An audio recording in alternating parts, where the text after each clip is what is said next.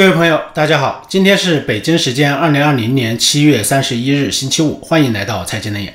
能眼的会员网站是能联系到我的最后平台，网站的域名是三 w 点财经能眼的全拼点 com，里面可以收听能眼各期节目的音频文字，还可以在网站的会员专区里面提问，欢迎大家订阅。好久没有做中国楼市的节目了，那么最近楼市的大事情呢还是不少，所以我挑一些比较有影响力的事情啊，通过逻辑将其内在的关系来串起来。和大家集中来分析一下，让大家对中国整体宏观经济萧条之下楼市的现状和未来的走势有一个清晰深刻的认识。那么关注楼市的人呢，一定会觉察到，进入七月份以来呢，楼市的局势啊，好像突然就毫无征兆开始严起来了。对房价的严打可以说是不留余地，毫不手软。前段时间呢，号称房价神话的深圳呢，就迎来了史上最苛刻调控的新政。那么全国购房者都被高位拦截住了。比如说新政的第一条，它的杀伤力就非常之大。它是什么条款呢？入户满三年且社保满三年才有资格购房，非生户要五年社保，这样才能买房。据说了，很多人正准备成交的人呢。就是因为这条政策被卡在了购房资格的门外了，只能临时放弃他的购房计划。我看到网上的一个中介销售人员，就售楼员啊，他说他正带着客户从龙岗到罗湖去看房，结果呢，走在半路上啊，这个政策就出来落地了，然后呢，他的客户就丧失了购房的资格。可以说这个新闻呢，在国内也是疯传，大家都在觉得这个是非常稀奇的一个事儿啊。当然，这次调控呢，在夫妻离婚、首付比例、抽签顺序方面呢，也都是提高了门槛，提高了要求，更加严格了。所以这次政策出台，对市场的影响是非常之大的。六七月份呢，上车的购房者虽然是庆幸已经上了车，但是呢，也大概率啊，就踩在了一个高点。可以说，还是没有上车的一些购房者呢，大部分也就丧失了购房资格。准备换房的业主啊，就只能被迫降价来卖掉自己的房子，来寻找接盘侠。而这次调控呢，效果也是立竿见影了。短短半个月，深圳的楼市啊，已经从势不可挡的上涨，已经转变成下跌了。刚刚出来的数据，七月份深圳二手房挂牌价呢是下跌的。同时啊，挂牌量在上涨，那么这都是牛冠宇宙的深圳房子转凉的一个信号。很多机构和专家就预测说，深圳的二手房可能会迅速的冷却，房价将震荡回落，今年很可能下跌百分之五到百分之十。那么这个可以参考二零一七年三幺七调控之后的北京楼市的一个走势。所以这波调控可以说算是擒贼先擒王。对深圳楼市的打击是非常之大的。那么深圳调控之后呢，没有几天呢，隔壁的东莞就出台了限购加码的政策，购房通道呢同样也被封锁了。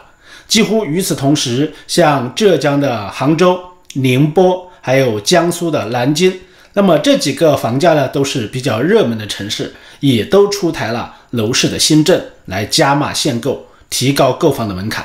尤其是南京出台的叫“零九条”，那么具体措施大家可以去搜索一下，都是非常严的。从九个方面，它是围追堵截高房价，对市场是造成了巨大的影响。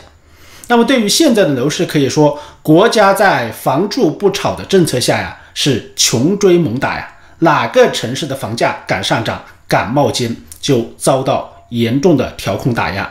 那么这远比二零一八年、二零一九年还要严厉的多。紧接着呢，你像七月二十四日，副总理韩正他就召开了房地产的工作座谈会啊，是专门针对房地产的。这个政治局常委专门开这样一个会啊，可以看出国家对房地产的一个态度，对不对？非常严的。他强调要时刻绷紧房地产调控这根弦。同时呢，有十座城市啊被点名要参加这个座谈会。分别是哪十个城市？我们看看，基本上都是楼市的热门。你像北京、上海、广州、深圳四个一线城市，然后像南京、杭州、沈阳、成都、宁波、长沙就是十个。那么中央喊十城开会啊，可以说事无巨细安排了下半年房地产市场工作部署。懂行的人都知道啊，之前是住建部主持会议，那么这次直接就上升到了正国级的规格呀。大家想想，这个背后释放出什么信号？这个意味着什么呀？会上基调是重提，再三强调三大方针：第一个是坚持房住不炒，第二是坚持经济脱钩房地产，第三坚持三稳战略。那么今年房价涨幅啊，一度超越深圳的东莞啊，也是相当的自觉。开会之后呢，就是连夜就升级了调控措施，提高了非东莞籍人口的购房门槛。限购还从新房扩大到了二手房，可以说彻底堵上了短期炒房这样一个机会的窗口。而在第二天呢，中央媒体经济参考啊就刊登了大的一个头条文章，标题叫做“必须及时消除楼市运行中的异象，有效扭转市场紊乱的预期”。文中就狠批房价带来的副作用，坚持实业兴邦的战略。那么多个城市出台调控政策呢，外加会议以及舆论的导向，这一连串的操作啊，的确是把人看懵了啊，好像山雨欲来风满楼的架势非常紧急。要知道，这在平时啊，一条大新闻就会对市场舆论造成巨大的影响，何况现在是接二连三的一些信息轰炸呀，都是大消息。那么这些都在暗示着新一轮调控升级就在路上。民间向来是怀疑房地产调控的定力的，可以说近二十年来呢，房价的曲线呢，它是坚定了中国老百姓的信仰，就是说宏观经济下行压力越大，就越有可能放松调控来刺激房地产，拉动经济，这是一般老百姓的错觉啊。但是今年上半年，中国的经济是陷入了负增长。但是中国政府非常意外，它没有靠刺激房地产来启动经济，反而还展现出了丝毫没有减弱调控房地产的决心，可以说出乎市场和民间的意料。进入七月下旬呢，多个中央的部委啊，更是对楼市啊密集表态。你像七月十六日，国资委就强调持续加强对金融、房地产等高风险领域的项目监管力度，而在七月二十日。银保监会的年终工作会议，他就要求坚决防止影子银行死灰复燃，防止房地产贷款乱象回潮和盲目扩张、粗放经营卷土重来。而在七月二十二日啊，连最高法院都出手啊，发布了相关意见，防范炒地炒房投机行为。那么这样的调控可以说就太不正常、太不一般了。所以今年楼市的事情可以说是非常不简单。因为七月份呢，很多城市啊已经是结束了小阳春，成交开始走下坡路了，没有理由这样严打，对不对？况且疫情当头啊，疫情还在反弹，很多地方还爆发了，地方经济啊，他们是需要房地产来拉动的，没有房地产启动，那么 GDP 的增速今年的数据会非常之难看的，对不对？但是他们还是选择在七月份开始严打房价。换句话来说呀，政策为什么不在五六月份楼市最火爆的时候出台，偏偏要在七月份呢？不是有些亡羊补牢的意思吗？为什么楼市要在七月引打？其实前面是有信号、有铺垫的，我们慢慢听啊。最近几个月呢，有一个词叫什么“内循环”，非常火啊，这个词。五月中旬以来呢，高层在政治局常务会议、陆家嘴论坛、企业家座谈会等很多场合呀，都反复的提及，提及了一句话，我这里跟大家表述一遍。他说：“形成以国内大循环为主体，国内国际双循环相互促进的新发展格局。”就是这么一句话，到处引用。特别是六月十八日。国务院副总理刘鹤呀，在第十二届陆家嘴论坛会议召开的时候，他分析完了国内外的局势，然后呢，就把这句话给说出来了。那么这句话其实啊，最早是习近平在两会的讲话中说出来的。当然了，他是小学水平，他肯定是想不出这样的表达的，对不对？那么应该是啊，王沪宁这样的幕僚按照他的意思给他包装出来的。所以内循环呢，应该是中共高层的一个共识了。而在昨天的中央政治局的会议上啊，就是也提到了内循环，而且将它作为一个主题来明确了下来。我们知道政治局的会议是非常之高的，规格应该是最高的，中央决定一些大的政策方针，对不对？所以在这样的会议上，如果他们把内循环给确定下来了，那我觉得这个事儿就比较大了。我们看一下他的情况啊，就是昨天政治局开会，今天新闻报道就出来了。刚才我在新闻上就看到，他说中央政治局会议。首次将内循环作为方针，加快形成以国内大循环为主体、国内国际双循环相互促进的新发展格局。认为不放弃外部的交流，但是要做好准备，即便没有外需外供，也能自己玩起来，利用国产替代。所以大家看一下这个表述啊，就是说没有你外部的需求，没有欧美的购买我们的产品，对不对？我们自己也可以玩起来，也可以运转起来。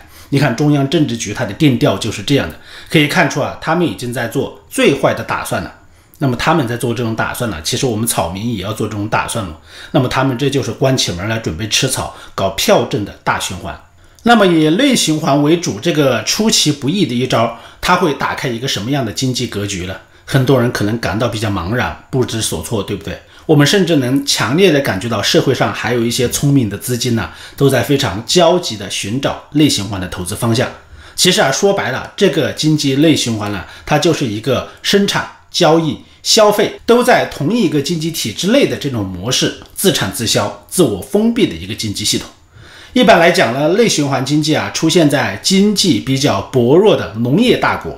例如说，中国在改革开放之前，那么就是自产自销的内循环的经济模式，非常粗糙，非常简单，环节也很少。但是啊，工业时代到来之后啊，内循环系统基本上都崩溃了。为什么呢？就像一个小镇里面，你开一家包子店，刚开始呢，你的包子是手工制作，你的产量有限，那么包子做多少，小镇的居民呢都能吃多少。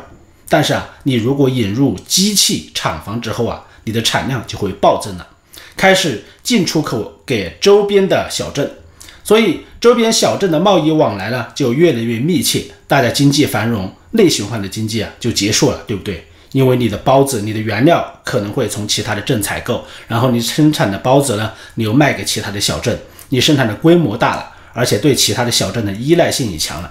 但是啊，天有不测风云，如果突然有一天呢，小镇之间它因为某些问题产生了矛盾。甚至打架斗殴，对不对？各个镇子为了保护居民呢，决定结束小镇之间的贸易往来。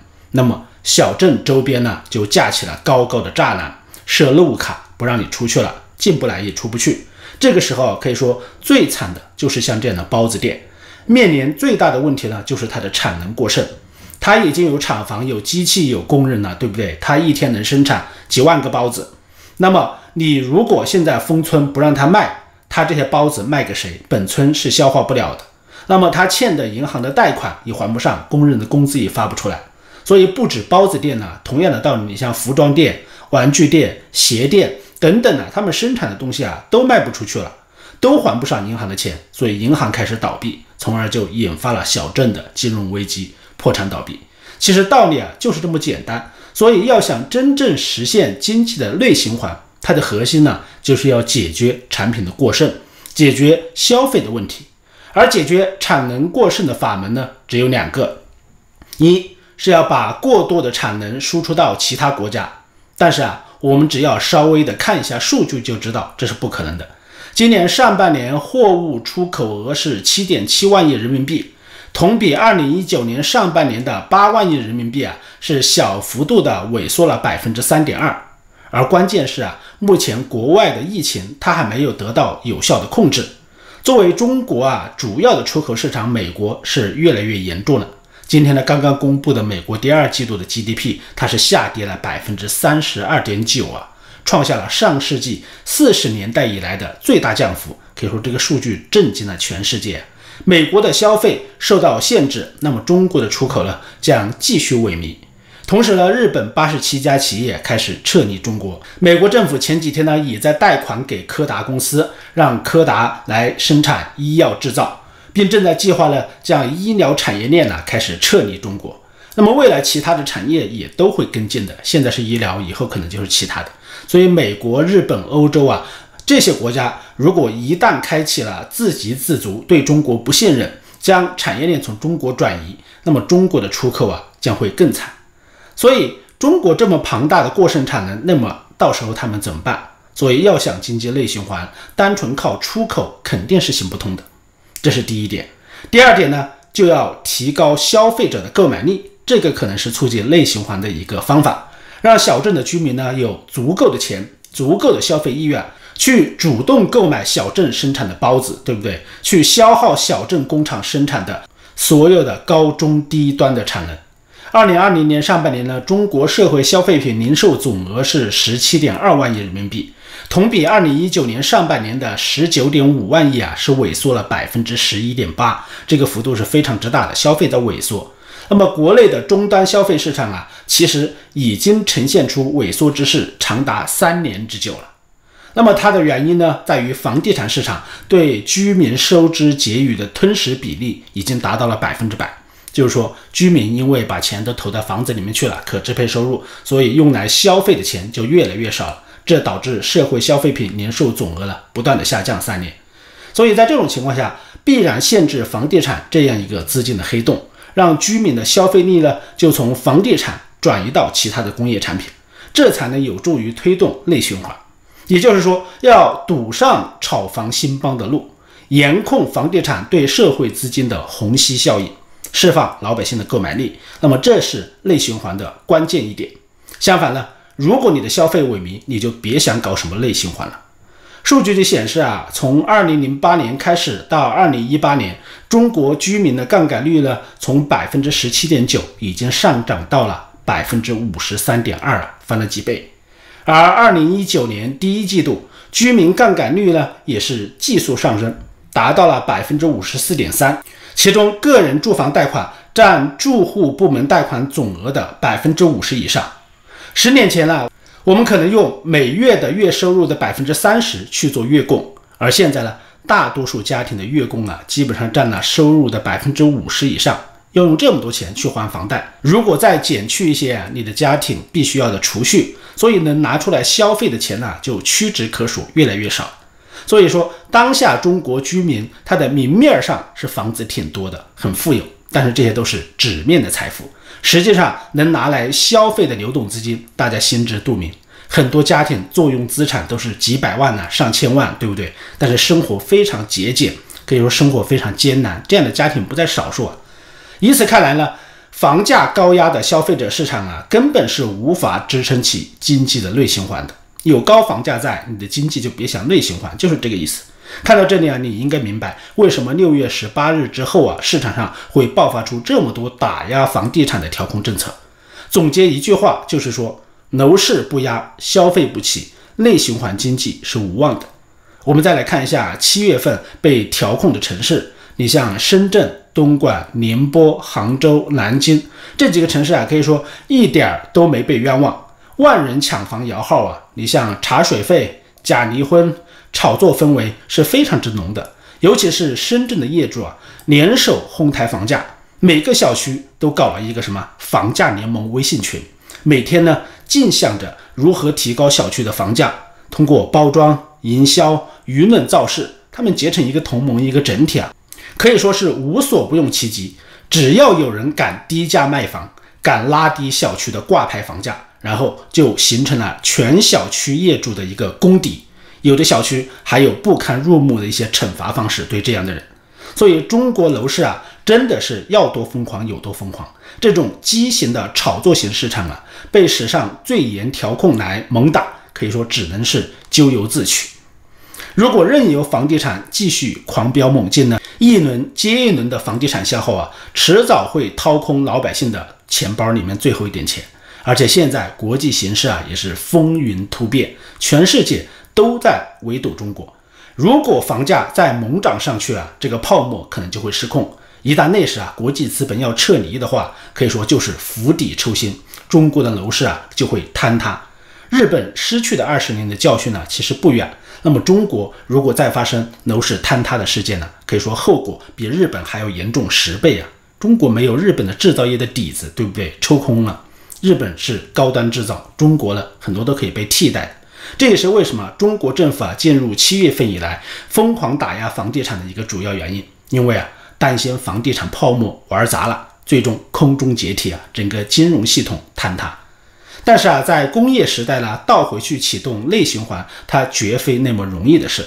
中国几乎有占内销百分之四十五的产品呢是出口到国外去的，这个比例是非常之大的。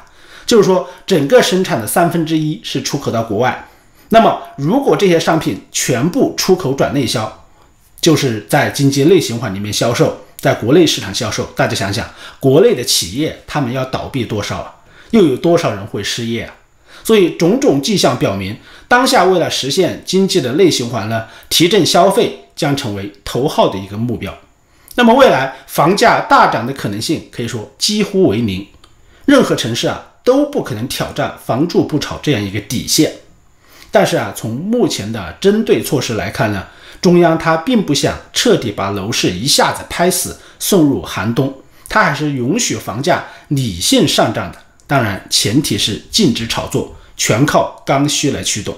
比如说，二零二零年上半年的北京市场就是很好的案例。在二零一七年三幺七新政调整三年之后呢，北京它是迎来了刚需购房反弹的一个还比较好的时候，房价有一定的涨幅，但是没有到炒作的地步，没有起来炒作的氛围，而且主要表现在好的地段和好的物业上，它有一定合理程度的上涨，这是比较理性一点。接下来呢，在中央调控大手的打压之下呀，可以说楼市将会非常之残酷。那么城市们呢，很多是到了真正比拼底层刚需购买力的时候了。但是啊，房地产商都在渴望刚需，但是刚需的购买力啊，最终它受限于一个因素，就是就业情况。而就业它又受限于什么呢？受限于出口、消费和投资。从今年上半年的情况来看啊，那么这三个数据可以说都是相当惨淡的。伴随着美国、日本等一条条的产业链的撤离啊，中国的失业问题其实已经在开始集中爆发了。都失业了，那么都裁员减薪，哪里有房地产的刚需购买力了？同时啊，收入下降或者是丧失，哪里有钱还房贷、还车贷了？这也是为什么今年呢？房地产二手房的甩盘是越来越大的一个主要原因。你像武汉是翻了两倍，北京翻了一倍，很多城市都在翻倍啊。二手房都在甩房，甩房的背后啊，一方面是因为没有购买力，另一方面呢，是因为抛盘在增加。房子是不是会像马云所说的进入像葱一样的时代啊？大家其实可以自己判断，有看到的一天。所以未来房地产呢，是肯定不要再做指望了，不要指望通过买房来赚钱来保值。不管是为了经济内循环的国家严厉打击，还是老百姓的购买力，根本支撑不起来未来楼市的上涨。同时啊，大家不要以为房地产不涨就有购买力了，那也是在做梦。我只说两个事情啊。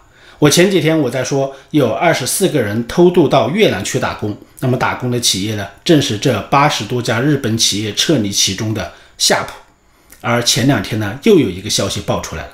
又有几个人呢？计划偷渡东南亚去打工，那么他们的第一站选择的居然是缅甸，可能是经过缅甸中转吧。最终这几个人被抓住了，对不对？那么以前中国人都是偷渡到欧美、到日本，现在呢，居然偷渡东南亚了。大家可以想想，这些事情出现的频率是越来越高了，它说明了一个什么问题了？说明了中国经济啊已经在恶化。中国的就业已经在恶化了，对不对？所以这些人才会想到到国外去谋生嘛。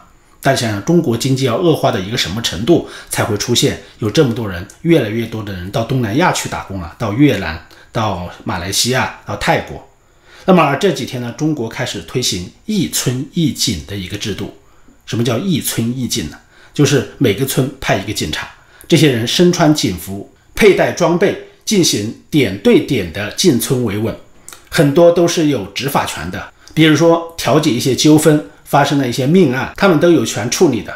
开始给全国四百万的辅警呢来定级授衔，薪资是普涨，入兵入警设绿色通道，其实啊就是给这四百万辅助警察呢提高了待遇，可以说是国家在加强警力的一种体现。而今年前两个季度啊，中国的就业是非常之差的，很多大学生都找不到工作，七百多万，对不对？到处都是裁员减薪。但是啊，有一个行业的就业啊非常之好，新增的安保就业达到了三百二十九万人呢。大家想想，为什么四百万的辅警要给他们加薪，要给他们入编入岗？为什么要招三百二十九万的保安呢？这些都是在准备干什么？再加上数以亿计的电子业。天网天眼工程可以说也是越来越强大。那么，一个一九八四式的社会啊，其实已经呼之欲出了，越来越靠近了，对不对？因为经济萧条啊，社会自然就会出问题，所以才会招募这么多的人来维稳，对不对？所以社会才会加强监管和监控啊。所以这样看来，内循环呢，它不仅是房子没有指望啊，可以说你基本的工作和你基本的人身自由也是没有什么指望的，收紧越来越差了。倒回到改革开放之前的状态，可以说是完全有可能的。而像计划经济、供销社、合作社、票证、户籍加强版这些典型的特征呢，都会出现。因为现代社会呢，没有一个国家是可以经济内循环的，就像没有一个人可以靠吃自己拉出来的、喝自己撒出来的来维持生活一样。也像一个人不可能自己提着自己的头发不停地飞，对不对？这是违反逻辑、违反常识的。但是啊，不要指望进入内循环，这个政权它就会完蛋了。大家不要这么想，这是做梦。不信的话，其实可以参照北朝鲜。北朝鲜其实早就是经济内循环几十年了，基本不和外界来往。他就算饿死几百万人呢，政权也是稳如泰山。所以内循环完蛋的，他不是权贵，而是那些富人、中产和底层的百姓。那些权贵们呢，还是舞照跳，马照跑。茅台酒照喝，对他们是影响不大的，所以暴风雨啊，注定会来得越来越猛烈，大家做好准备就行了。好，今天的节目就到这里，请大家随手关注我的频道，谢谢大家收听，再见。